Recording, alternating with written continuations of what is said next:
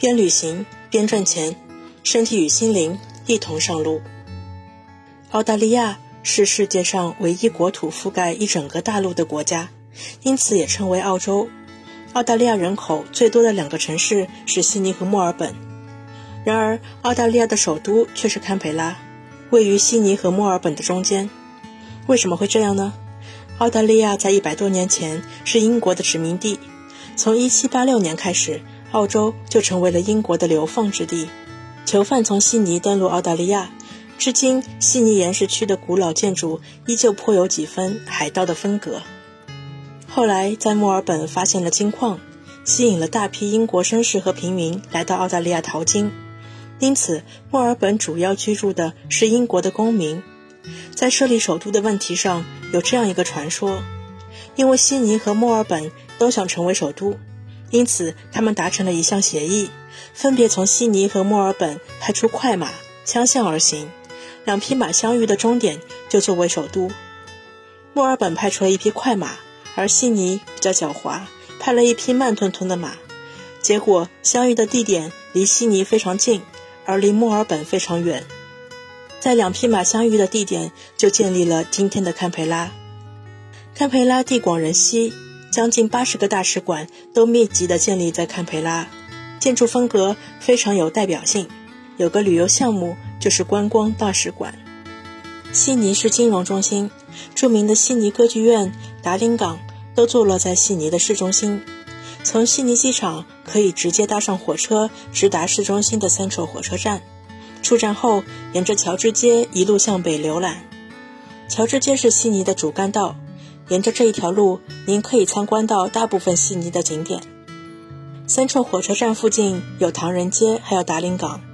乔治街再往北分成三个方向，西侧是鱼市，可以品尝海鲜，还有二十四小时营业的赌场。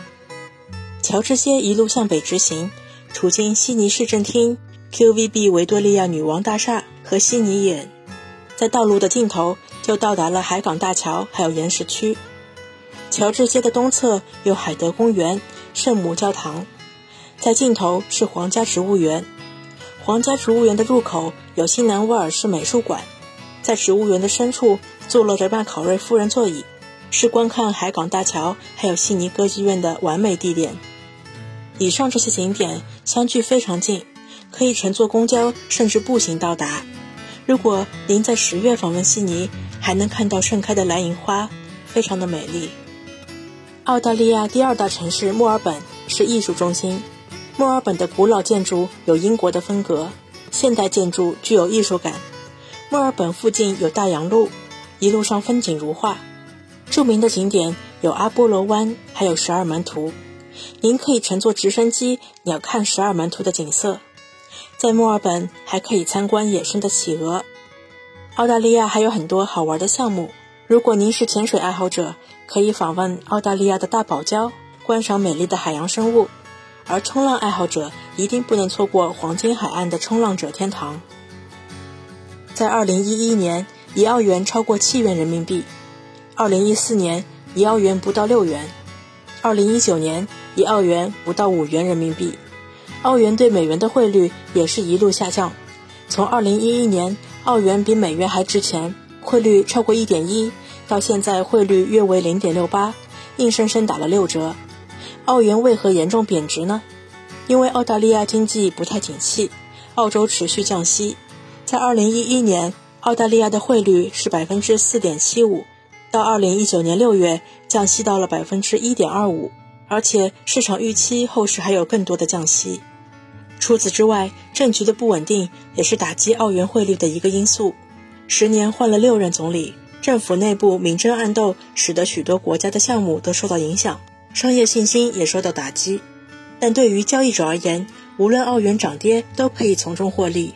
澳元的下跌还减少了许多旅游成本。我们需要做的就是观察这个国家的经济情况，然后顺势而为。边旅行边赚钱，GKFX Prime 捷卡金融与您结伴同行，凯旋而归。